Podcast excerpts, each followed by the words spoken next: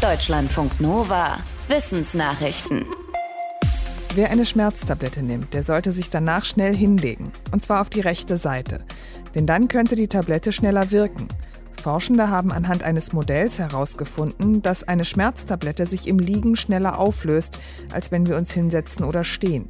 Nur im Liegen auf der rechten Seite rutscht sie schnell durch zum Magenausgang und weiter zum Darm. Erst dort werden die Wirkstoffe aufgenommen. Die Pille kann dann mehr als zweimal schneller wirken, als wenn wir sitzen bleiben. Ganz schlecht ist es, sich auf die linke Seite zu legen. Dann kann die Wirkung zehnmal länger auf sich warten lassen, denn die Tablette muss gegen die Schwerkraft nach oben zum Magenausgang gelangen.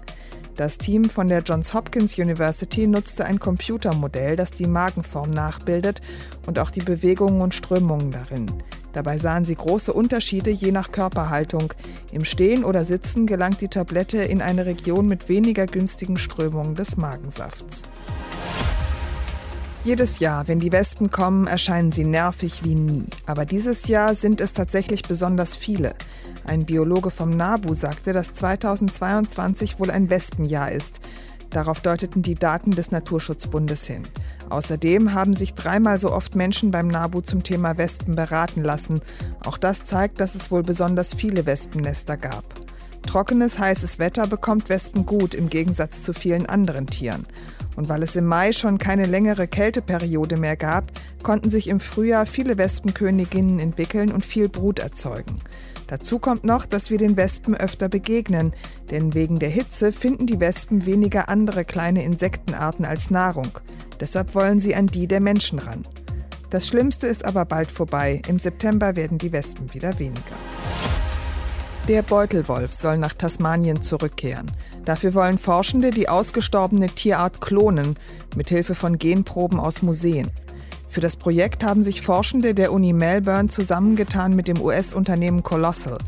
Das arbeitet seit dem vergangenen Jahr auch an geklonten Mammuts. Um den Beutelwolf zu klonen, wollen die Forschenden auf die Stammzellen einer verwandten Beuteltierart zurückgreifen und dort die Beutelwolf-Gene einfügen, um Embryonen zu schaffen. In sechs bis zehn Jahren soll das erste Tier auf die Welt kommen. Wie die britische Zeitung The Guardian berichtet, trifft das Vorhaben nicht nur auf Enthusiasmus. Kritiker halten es für unwahrscheinlich, dass man ausreichend Beutelwölfe im Labor züchten kann, um eine ganze Population wiederherzustellen.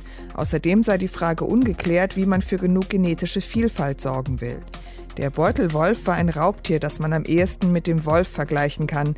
Die Tiere wurden in Tasmanien von europäischen Siedlern ausgerottet. 1936 starb das letzte bekannte Exemplar in einem Zoo. Bienen können torkeln wie Betrunkene. Bei ihnen kommt das aber nicht durch Alkohol, sondern durch Pflanzenschutzmittel.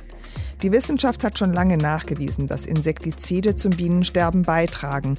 Neonicotinoide zum Beispiel führen dazu, dass sich Insekten nicht mehr so gut fortpflanzen können. Eine neue Untersuchung zeigt jetzt, wie die Mittel auch den Orientierungssinn beeinflussen und die Bienen dadurch schwanken. In ihrem Versuch ließen Forschende eine Biene auf einer gefleckten Kugel krabbeln. Rund um sie war eine Art 3D-Kino aufgebaut, um eine virtuelle Realität zu zeigen. Das Tier bekam Zuckerlösung zu trinken und mal waren darin auch Pestizide. Im Versuch zeigte sich, dass die Chemikalien die Reaktion der Tiere veränderten und dass sie stärker ins Wanken gerieten. Sie reagierten dann schlechter auf Reize als Bienen, die nicht mit den Mitteln in Kontakt waren. Einige solcher Pflanzenschutzmittel sind EU-weit eigentlich verboten. Sie werden in einigen Ländern aber trotzdem eingesetzt im Rahmen von Notfallzulassungen. Klimaanlagen verbrauchen fast 10 Prozent der weltweit genutzten Energie. Sie enthalten außerdem meistens sogenannte teilhalogenierte Kohlenwasserstoffe als Kältemittel. Diese Stoffe wirken stark klimaschädlich, wenn sie in die Umwelt gelangen, zum Beispiel wenn eine Klimaanlage undicht ist oder nicht richtig entsorgt wird. Ein internationales Forschungsteam schlägt jetzt vor, auf Propangas als Kältemittel umzusteigen. Das sei nicht so klimaschädlich. Wenn sich dieser Vorschlag weltweit durchsetzt, könnte laut den Forschenden die Klimaerwärmung bis Ende dieses Jahrhunderts um 0,09 Grad gedrückt werden. Das wäre ein signifikanter Fortschritt. Schon jetzt gibt es kommerzielle Klimaanlagen mit Propangas zu kaufen, vor allem auf dem chinesischen und indischen Markt.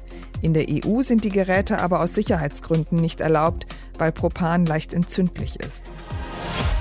Waldbrände sind deutlich verheerender geworden. Das berichtet die Umweltschutzorganisation World Resources Institute. Demnach hat der Verlust von Baumbeständen durch Feuer seit 2001 deutlich zugenommen. Es seien heute im Schnitt drei Millionen Hektar pro Jahr zusätzlich, eine Fläche etwa so groß wie Belgien. Jedes Jahr nehmen die Verluste um etwa 4 Prozent zu. Besonders betroffen sind laut der Organisation die borealen Nadelwälder in Russland, Skandinavien, den USA und Kanada. Dort seien in den letzten 20 Jahren etwa 80 Millionen Hektar Wald abgebrannt, das meiste davon in Russland. Das macht vielen Fachleuten Sorgen, denn die Böden dieser Wälder speichern große Mengen CO2, das durch Brände freigesetzt wird und so den Klimawandel weiter anheizt. Etwa 40 Prozent der Feuer entstehen nach Schätzungen auf natürliche Weise, durch Blitzschlag zum Beispiel. Der Rest wird durch Menschen verursacht, wenn zum Beispiel Landwirte Felder abbrennen und das Feuer auf den Wald übergreift. Deutschlandfunk Nova